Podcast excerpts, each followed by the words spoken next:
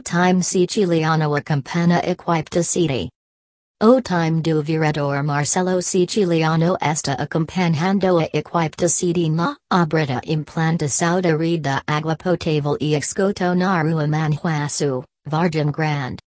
Era uma reivindicação antiga dos moradores, que reclamavam muito tempo de falta de água na região e por meio de ofício do gabinete do vereador Marcelo Siciliano e como apoio do deputado Gustavo Schmidt, as obras de implantação da rede para fornecimento de água potável para a região e uma realidade.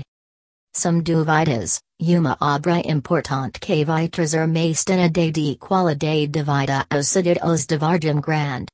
Fico feliz em poder contribuir com essa região que tanto amo.